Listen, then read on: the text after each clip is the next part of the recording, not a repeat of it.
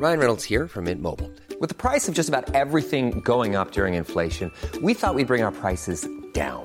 So to help us, we brought in a reverse auctioneer, which is apparently a thing. Mint Mobile unlimited premium wireless. Ready to get 30, 30, bit to get 30, bit to get 20, 20, 20, bit to get 20, 20, bit to get 15, 15, 15, 15 just 15 bucks a month. So, Give it a try at mintmobile.com slash switch. $45 upfront for three months plus taxes and fees. Promo for new customers for limited time. Unlimited more than 40 gigabytes per month. Slows. Full terms at mintmobile.com.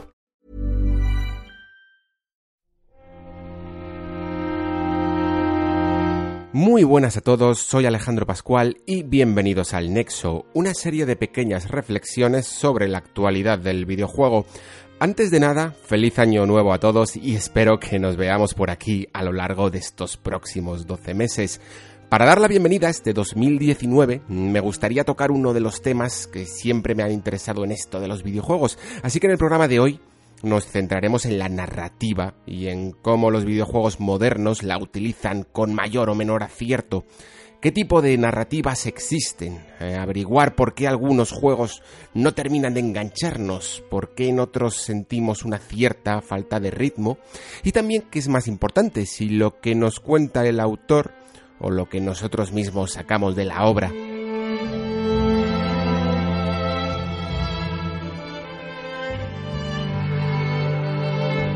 De todo ello hablaremos más adelante, pero antes, si estás escuchando este nuevo programa con más calidad, es porque he cambiado el equipo. No me des las gracias a mí, dáselas a mi amigo César, que ha tenido la amabilidad de prestarme no uno, sino dos micrófonos profesionales que usaré indistintamente, así que podéis decirme cuál de los dos os gusta más. Ahora vamos primero con la editorial y comenzamos.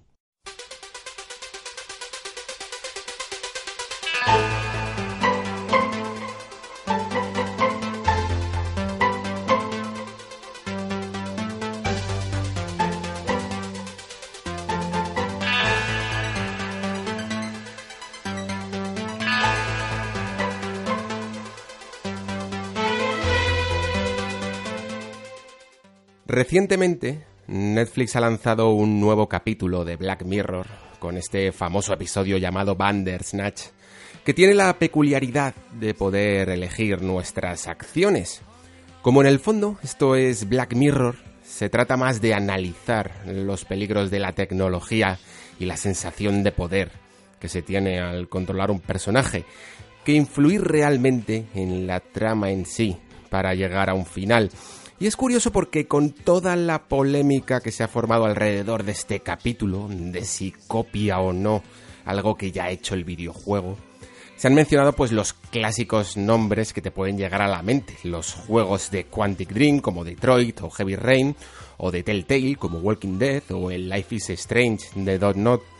Pero la verdad es que me parece un poco desacertado, por varias razones. Primero, evidentemente, porque esta polémica se ha formado inicialmente por, por, los comentarios en Twitter de Alex de la Iglesia, que es precisamente un tipo que ha comentado abiertamente su gusto por los videojuegos. Pero es que además, el propio creador de Black Mirror, Charlie Brooker, es un tipo que era periodista de videojuegos allá por mediados de los 90 en una revista llamada PC Zone. Vamos, que estaba bebiendo del videojuego prácticamente desde sus inicios.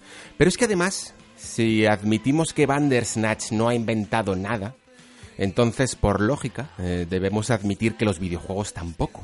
Porque ya estaban antes los libros de Elige tu propia aventura o los juegos de rol de mesa, por citar un par de ejemplos. Y ya puestos a citar nombres, me parece que Bandersnatch tiene más que ver incluso con otro juego que no se ha nombrado en todo esto, como es The Stanley Parable, que con otra cosa. Pues en el fondo, eh, no deja de ser una narrativa experimental que no tiene la función de presentar el típico planteamiento, nudo y desenlace, sino dejar patente la idea de control absoluto sobre el personaje de una obra, como una marioneta. Y si nos ponemos ya tan exquisitos, eh, pues este tema ya lo trataba hasta Daniel Defoe en Robinson Crusoe, allá por 1700 y pico, o El Niebla de Miguel de Unamuno. Además de todo esto, es que es irónico increpar al cine que se está atribuyendo puntos que deberían de ir al videojuego. cuando nos podemos dar cuenta que los premios que se han llevado muchos videojuegos, de los más altos premios de 2018, han sido a historias realmente basadas en cinemáticas, es decir, una composición de planos unidos y montados mediante cortes. Cine, vaya. Los videojuegos tienen mucho que agradecer. Fueron creados, formados y perfilados por un puñado de frikis que venían de muchas ramas, desde la literatura, los juegos de rol de mesa, la tecnología, el cine, los cómics y prácticamente cualquier tipo de arte. Por ello son una mezcla tan variada y heterogénea y por eso a día de hoy gustan a tantos tipos de personas, porque vengas de donde vengas, hay un juego para ti. Comenzamos.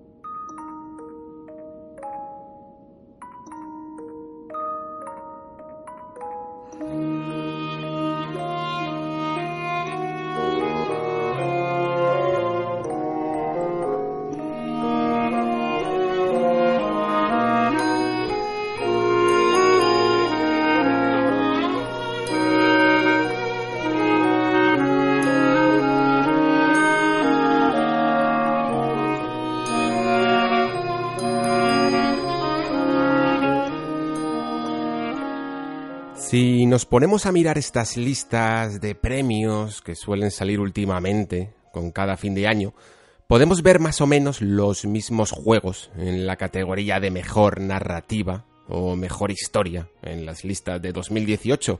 Juegos como God of War, eh, Red Dead Redemption 2, Detroit, Spider-Man, no solo superproducciones, también juegos como Life is Strange 2 o Celeste. Y es que lo que comparten estos juegos no es tanto el presupuesto que hay detrás, sino que prácticamente todos eh, comparten un tipo de narrativa, la narrativa lineal. Bueno, Life is Strange es más una narrativa no lineal, pero teniendo en cuenta que solo está el primer episodio, creo que queda claro que a quien le ha gustado para votarlo ha sido más por la historia que propone el capítulo 1 que por la variedad de opciones que por el momento son algo limitadas y sin ver mucha consecuencia de nuestras acciones. Y es curioso que en pleno 2018 casi todos los juegos destacados hayan recuperado algo que en casi todos los paneles de conferencias sobre narrativa se tiende a evitar, que es la secuencia directa de escena cinemática, tramo de jugabilidad, escena cinemática, tramo de jugabilidad, así hasta el final de la obra. Otros años eh, se han reconocido mejor otro tipo de narrativas, el año pasado mismamente, con juegos como What Remains of Edith Finch, eh, Hellblade o Nier Automata, e incluso el propio Zelda Breath of the Wild, aunque su historia principal no era nada relevante, ya lo hemos hablado en otros programas, veíamos cómo era capaz de crear pequeñas historias personales, ¿no? únicas, tal y como os comenté. 2016 nos dejó también juegos como Firewatch, Inside, Oxenfree, 2015 otros como Soma, Her Story o incluso Bloodborne. Todos juegos que de una u otra manera huyen de la narrativa lineal para apoyarse en el gameplay y en otra forma de contar su historia. Pero curiosamente, Parece que cuando queremos asegurar el tiro de cuál ha sido una buena historia, seguimos apostando por una narrativa lineal, una estructura clásica, apoyada en cinemáticas. No es que tenga ningún problema con, con, este tipo de juegos. Si habéis escuchado anteriores nexos, habréis visto que he disfrutado enormemente de juegos como God of War o Red Dead Redemption. Pero sí que me saltan las alarmas cuando detecto cierta tendencia que abusa demasiado de un estilo. Quizá porque una de las cosas que más disfruto de los videojuegos es la variedad. Y quizá también por eso he sido tan pesado con juegos como Subnautica, porque creo que ha sido de los pocos que han sabido utilizar el gameplay como motor para construir tanto la historia que experimentábamos como las que nos cuenta el propio juego. En Red Dead Redemption 2, eh, uno de los comentarios que más he escuchado a muchos jugadores que han abandonado el juego, que tengo la sensación de que han sido unos cuantos, es que han terminado dejando de jugar porque porque la obra no tenía ritmo. De alguna manera, las largas cabalgatas de Arthur entre misión y misión se hacían interminables, o todo el desarrollo de la historia era demasiado denso, o los movimientos de los personajes demasiado lentos. Esto ocurre porque, como he comentado antes, mm, los juegos con una narrativa lineal que optan por contar su historia con cinemáticas, que intercalan estas con las secuencias de juego, tienen que tener un equilibrio en las dos partes. Si alargas mucho una, corres el riesgo a perder la atención del jugador. Metal Gear Solid 4 mismamente tuvo críticas por crear secuencias cinemáticas demasiado largas. Y Red Dead Redemption 2 alarga los trayectos a caballo porque quiere introducir esos eventos aleatorios tan comentados en el juego. Pero si estos te interesan poco o te distraes fácilmente, pues es fácil también perder el ritmo.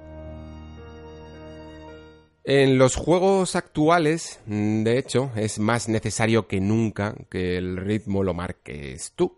Los desarrolladores utilizan una tabla eh, conocida, bastante famosa como diagrama de flujo, que se utiliza pues para encontrar ese punto exacto que hay entre el reto y el aburrimiento. Pero incluso ese camino entre medias tiene que estar lleno de oscilaciones, no puede ser completamente lineal momentos tensos y momentos relajantes. Por eso, la narrativa lineal suele funcionar muy bien con juegos que también lo son lineales. Eh, quiero decir, un juego de Naughty Dog te va a gustar porque es directo y no te va a importar que sea constreñido porque el ritmo es también trepidante. De hecho, cuando Naughty Dog ha intentado hacer sus experimentos con el mundo abierto, como el capítulo de Madagascar de Uncharted 4 o el del legado perdido, pues no se ha alabado especialmente, si os fijáis, precisamente porque rompe un poco ese trepidante ritmo del que hablábamos. Lo que nos lleva al problema de los juegos que son en su totalidad eh, mundos abiertos. En ellos, contar una historia lineal pues es altamente complicado porque la porción jugable es tan grande, las distancias tan largas, que las secuencias narrativas se diluyen. Eh, The Witcher 3 solucionaba, por ejemplo, muy bien este problema, alternando magistralmente, diría yo, pequeñas conversaciones que añadían además más misterio a cada misión, mientras que además después pues combatíamos o explorábamos. Y por eso, para muchos jugadores, las historias secundarias de este juego, además de estar mejor escritas que la media del RPG occidental, pues resultaron tanto o más divertidas que la misión principal. Pero es que cuando un mundo es tan abierto, los desarrolladores tienden a rellenar su mundo con un sinfín de actividades y coleccionables que son opcionales, sí, pero que están ahí. Y todo esto pues diluye aún más la trama. Al no tener una historia y una jugabilidad lineal, como hablábamos antes, el desarrollador no sabe cómo va a reaccionar el jugador ante todos esos eventos y por tanto algunos jugadores se aburren. Yo, por ejemplo, mm, cada vez más elijo muy bien eh, qué voy a jugar y qué no en un juego de mundo abierto, vamos, que me autolimito yo mismo. Las primeras horas, por ejemplo, exploro todo el mundo, mm, detecto todas las opciones que me da el juego y pienso, vale, voy a hacer la historia principal, y las secundarias mm, de este tipo. El resto de misiones y coleccionables, pues no, por ejemplo. Porque más importante que completar el juego al 100% para mí es hacerlo divirtiéndome. Y para divertirme, pues necesito que el juego tenga ritmo en todo momento. Como el autor, en un mundo abierto, no puede actuar como el director de orquesta que es, no puede prever las acciones del jugador en todo momento, el encargado de mantener el ritmo, el director de orquesta en definitiva, eres tú. Y una vez que haya terminado la historia, si de verdad me ha gustado su sistema de juego, ya completaré el resto al 100% si quiero. Pero en la actualidad, la responsabilidad de dar ritmo al juego es casi siempre nuestra. Red Dead Redemption 2 no pone las cosas fáciles, la verdad. Al tener ciertos movimientos lentos, tener tantas distracciones, largas distancias, ciertas tareas algo rutinarias que hacer, exige un ritmo más sosegado que la media de juego actual, mucho más después de venir de, de un Spider-Man o de un Assassin's Creed donde literalmente atravesamos los mapas a una velocidad sobrehumana para entrar rápidamente en la acción. Pero hay más, porque en todo este planteamiento se nos están olvidando unas cosas verdaderamente importantes, algo que para muchos desarrolladores es crucial, y es que las mecánicas sean el verdadero motor de la historia. Si la narrativa lineal de los juegos que anteriormente hemos mencionado no termina de sentirse, no diría divertida, ni, bien o mal escrita, ni, falta de, de capacidad de conmover al jugador, porque son todo esto y más, pero quizá no termina de sentirse del todo natural, es porque suele dibujar una gruesa línea entre los momentos de historia y de jugabilidad. Es decir, puedes sentir perfectamente cuando se te arrebata el control y empieza la historia y cuando se te devuelve para empezar el juego.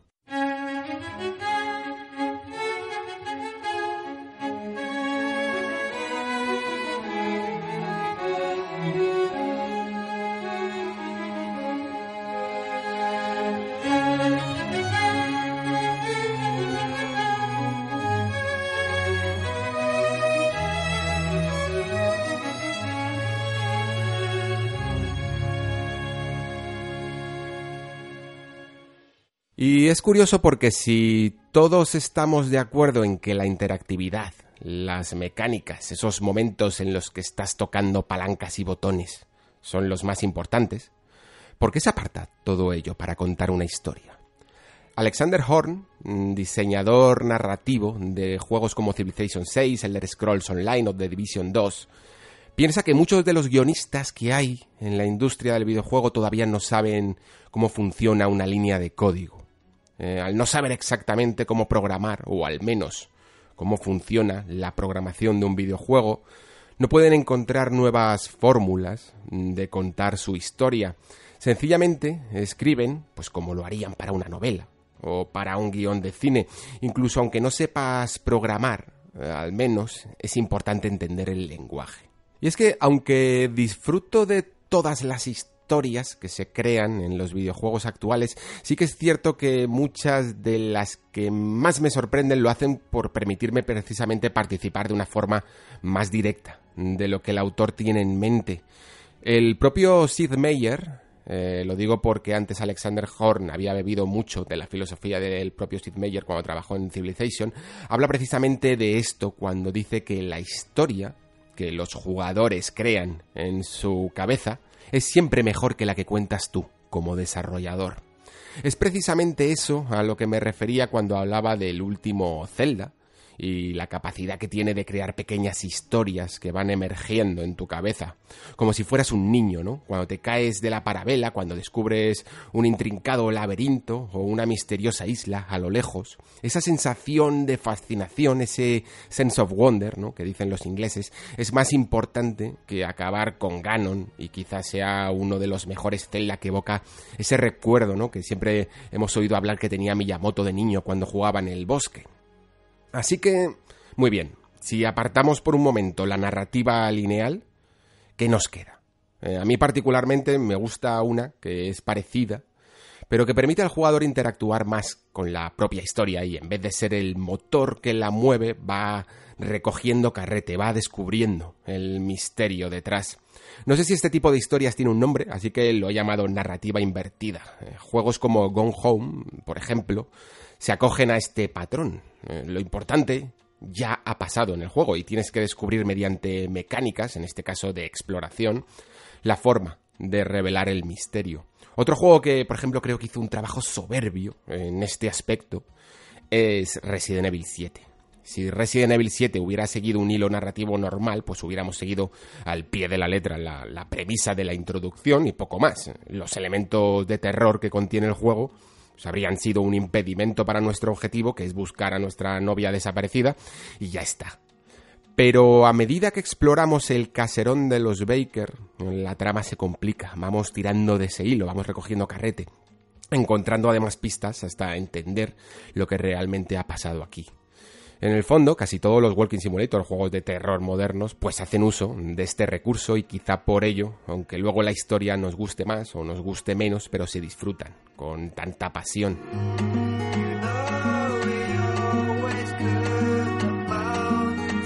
Luego, por supuesto, está la narrativa no lineal, eh, cualquier juego que nos deje explorar distintas elecciones con distintas consecuencias se podría incluir en esta categoría. Los juegos de Quantic Dream, los de Telltale, Life is Strange, pues son historias que basan su narrativa en la elección del jugador. Y os voy a confesar algo aquí.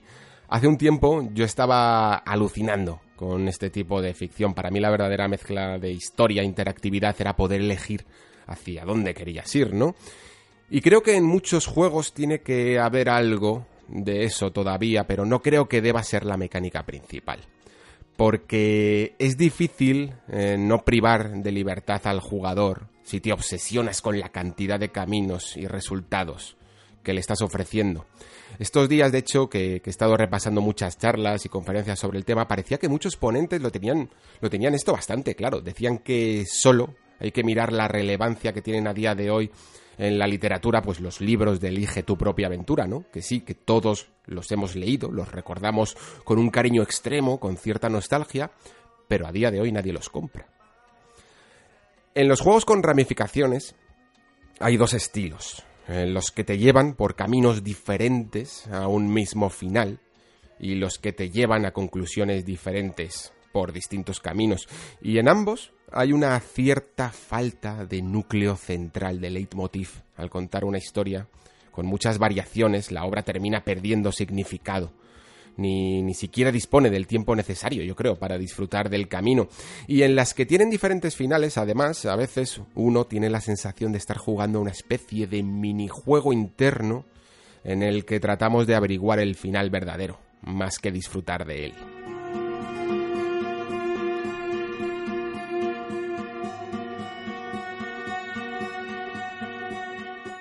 Así que probablemente la ficción no lineal tampoco sea exactamente la más ajustada al videojuego. En los últimos años se ha ido hablando cada vez más de la narrativa emergente, esa capacidad que tienen los juegos de crear historias que no están predefinidas ¿no? por el autor. Quizá esta sea uno de los últimos campos eh, por explorar, puesto que a medida que el gusto de los jugadores ha ido derivando a los mundos abiertos, muchos desarrolladores han entendido que las historias cerradas son más difíciles de cuadrar en estos mundos. Son los auténticos sandbox, esos que permiten una infinidad de opciones sin necesidad de seguir un guion establecido o preestablecido, o que éste sea mm, básicamente nominal, que no tenga una importancia mayor a lo largo de nuestro camino por el juego. Creo que la próxima generación, de hecho, este tipo de narrativa podría realmente comenzar a despegar aunque la narrativa emergente en el fondo lleva ya mucho tiempo entre nosotros y quizá tuvo su apogeo en juegos como Minecraft, pues las posibilidades de las siguientes generaciones podrían hacerla aún más interesante incluso. Puedo perfectamente imaginarme el clásico juego de zombies en el que tengamos que sobrevivir por nuestros propios medios y en el que el desarrollador simplemente cree ciertos eventos que vayan sucediendo en el mundo. Si a esto le acoplamos el formato por temporadas, que está cada vez siendo más popular, tendríamos un pequeño mundo que habitar, con o sin multijugador.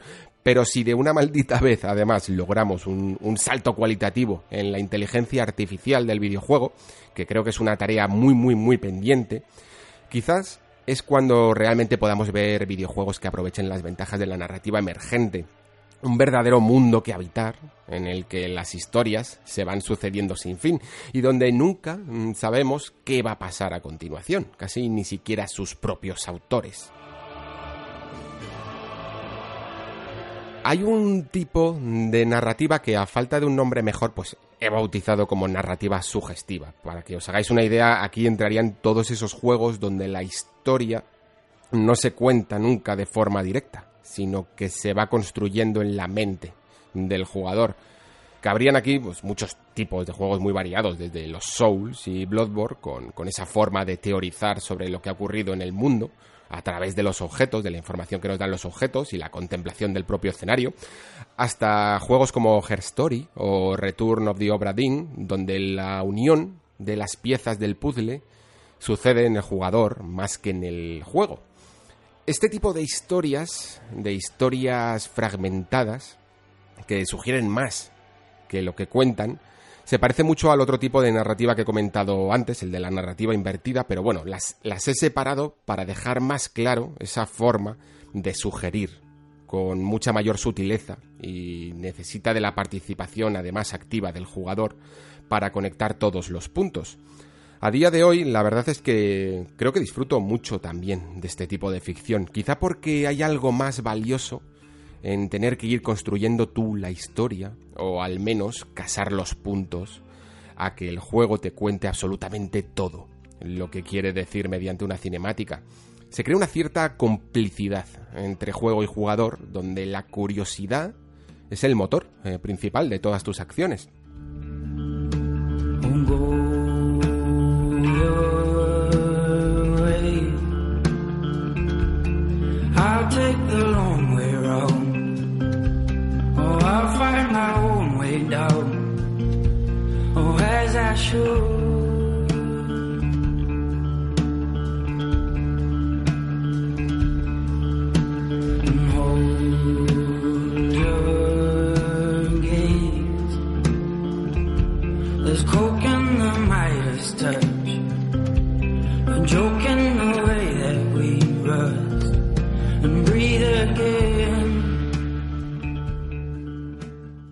Y si recapitulamos un poco, probablemente os hayáis dado cuenta de un hecho muy común.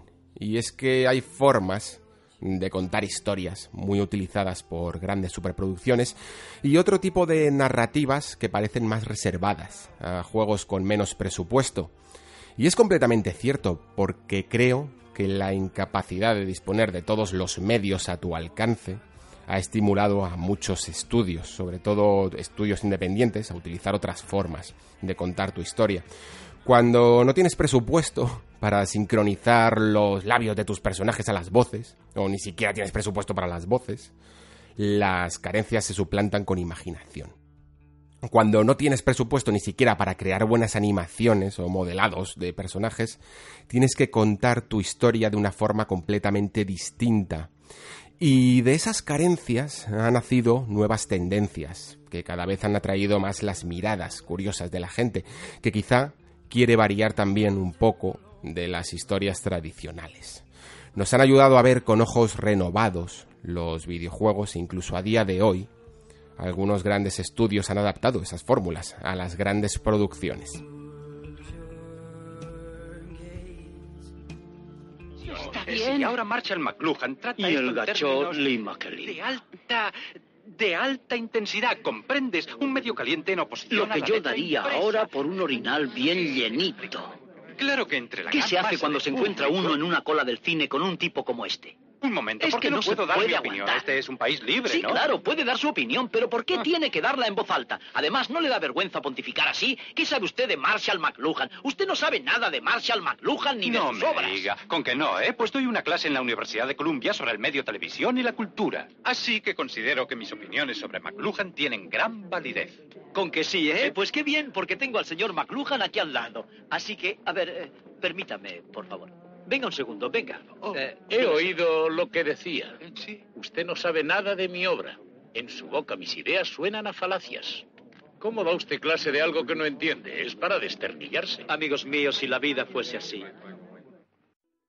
Este clip de Annie Hall siempre me ha hecho mucha gracia. En el mundo de las ideas todos tenemos nuestra forma de interpretarlas. Probablemente porque tenemos distintos filtros y experiencias, pero claro, si le preguntáramos al autor original de una obra qué quiere decir exactamente, pues seguramente algunas de nuestras grandes super reflexiones eh, sobre esa idea no fueran correctas.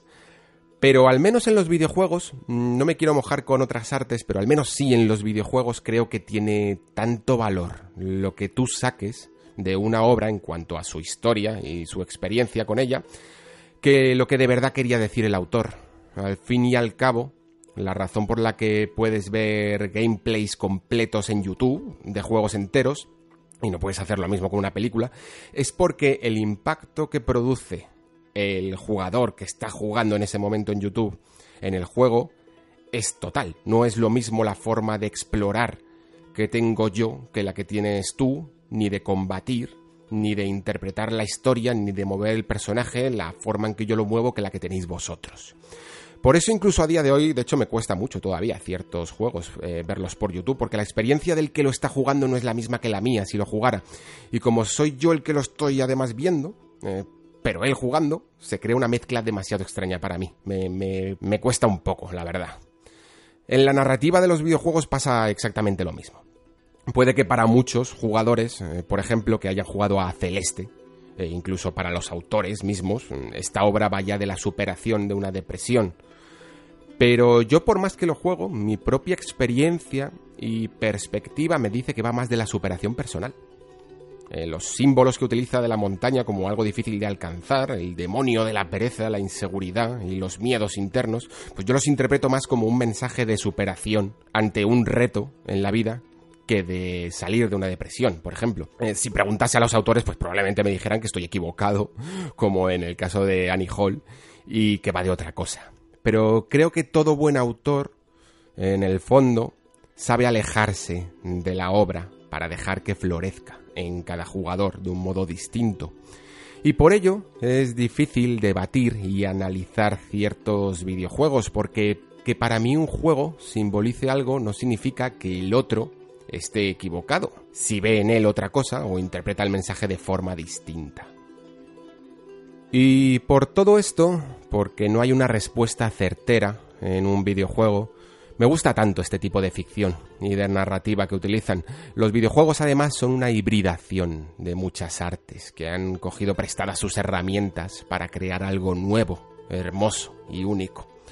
Por esta mezcolanza de ideas el lenguaje del videojuego no puede ser de una sola fórmula cerrada y correcta, no debe.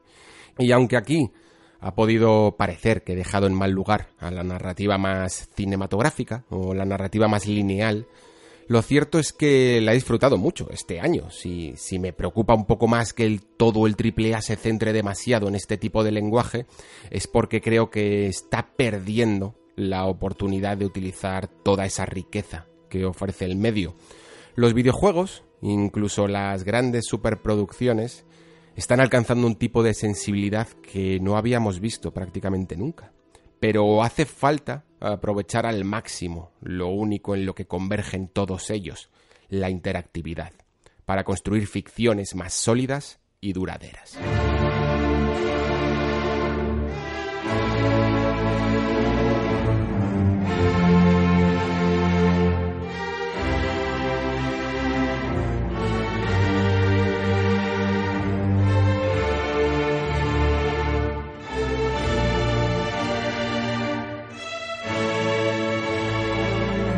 Esta semana tengo algún comentario, como el de Daniel Serrano que me dice, hola Alejandro, tengo una sugerencia, aunque igual es demasiado engorroso, no lo sé.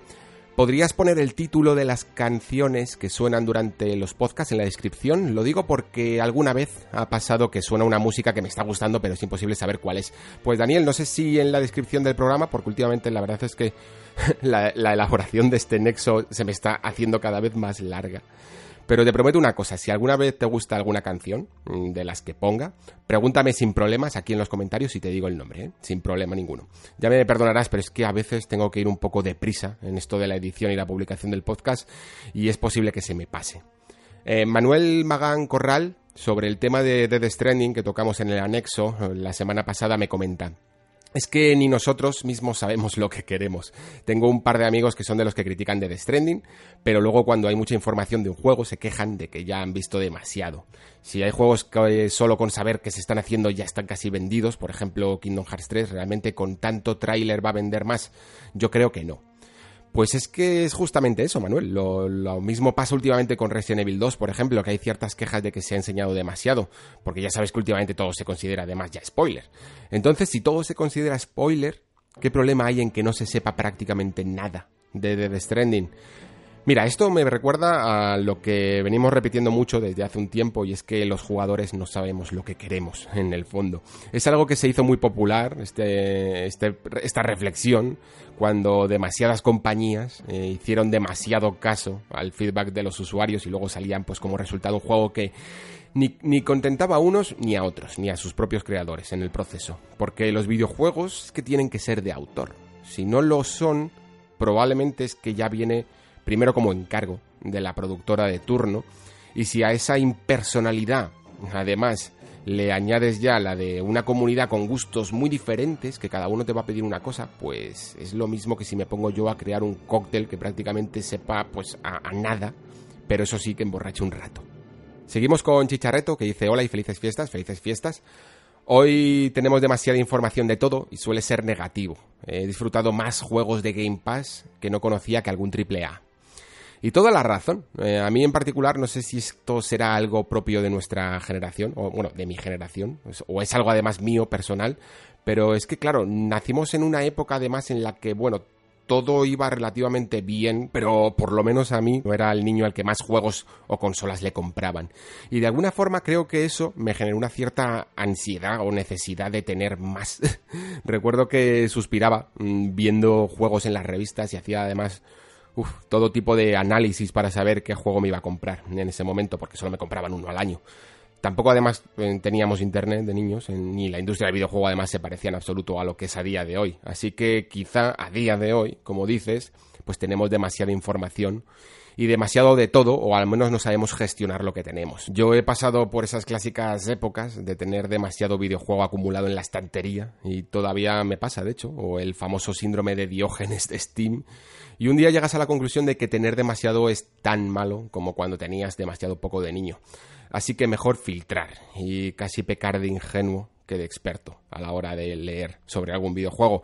A mí muchos triples A, por haber sabido demasiado, dejarme algunas sorpresas en un vídeo ya, ya reveladas o una preview, pues cuando he tenido luego el juego en mi consola ya no me impactaba tanto. Y sin embargo, como bien dices, luego te metes en el Game Pass o donde sea, y un juego del que no has oído prácticamente nada hablar, que solo conoces del nombre, pues te maravilla. Y esa sorpresa ya ha valido la pena.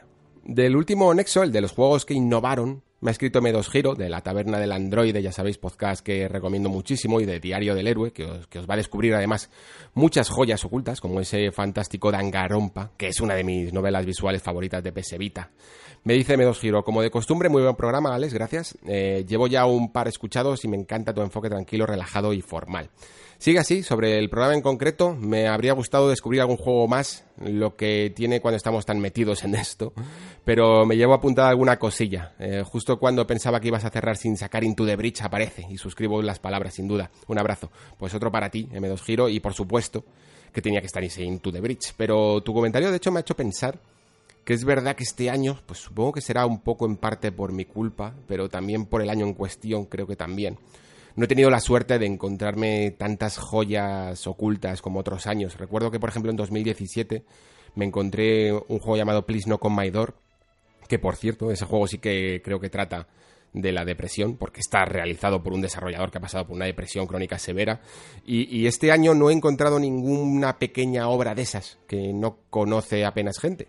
Eh, también porque quizá casi todas las que han aparecido en plan Gris, Red Strings Club, Subnautica, Into the Bridge, han tenido bastante reconocimiento, así que eso en el parte está, está bien y habla muy bien de la comunicación que se, ha hecho de estas obras alternativas en, el último año. Pero sí que me he quedado con ganas, por ejemplo, de jugar a ese Do Not Feed the Monkeys, por ejemplo, o ese Dash que dicen que están muy bien. Pero si tenéis de hecho algunas recomendaciones, mm, creo que uno de mis hobbies favoritos en esto de los videojuegos es descubrir sleepers, así que por favor cualquier recomendación estaré encantado de que me lo pongáis en los comentarios y apuntarla. Y hasta aquí el nexo de hoy. Me ha gustado hacer este repaso por la narrativa un poco actualizada también al año en el que nos encontramos, aparte de porque es un tema que me apasiona, porque cumple una de las máximas que me había propuesto además en este nexo, que era la de satisfacer mi propia curiosidad, eh, tener una, una excusa ¿no? para investigar un tema y ya que lo tengo preparado, pues compartirlo luego con todos vosotros. Me gustaría saber qué tipo de jugadores sois vosotros, qué tipo de historias os gustan en el videojuego y qué tipo de narrativa utilizan. Como siempre, podéis compartirlo en los comentarios y lo podemos repasar en futuros programas. Tengo ganas de que empiece ya a moverse la actualidad y tocar y reflexionar sobre algunos temas y juegos que vayan saliendo. También creo que va a ser un año de transición hasta la llegada de las nuevas consolas, pero hay muchos agujeros todavía en el calendario, ¿eh? sobre todo a partir de la segunda mitad de año, que me gusta particularmente que estén ahí, porque eso significa que no está todo revelado y que todavía podemos tener algunas sorpresas escondidas. Va a ser muy interesante, mm, de cualquier manera, descubrirlas, traerlas al programa y compartirlas con todos vosotros. Así que gracias por descansar en el Nexo antes de vuestra próxima aventura, que os espera allá fuera, en 2019. Se despide Alejandro Pascual. Eh, como siempre, gracias por escuchar y hasta el próximo programa.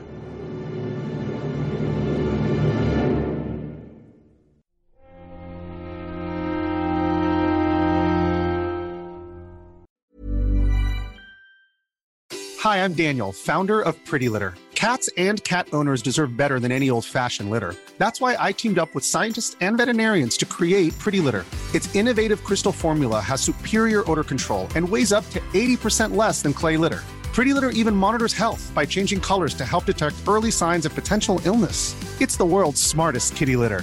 Go to prettylitter.com and use code ACAST for 20% off your first order and a free cat toy. Terms and conditions apply. See site for details.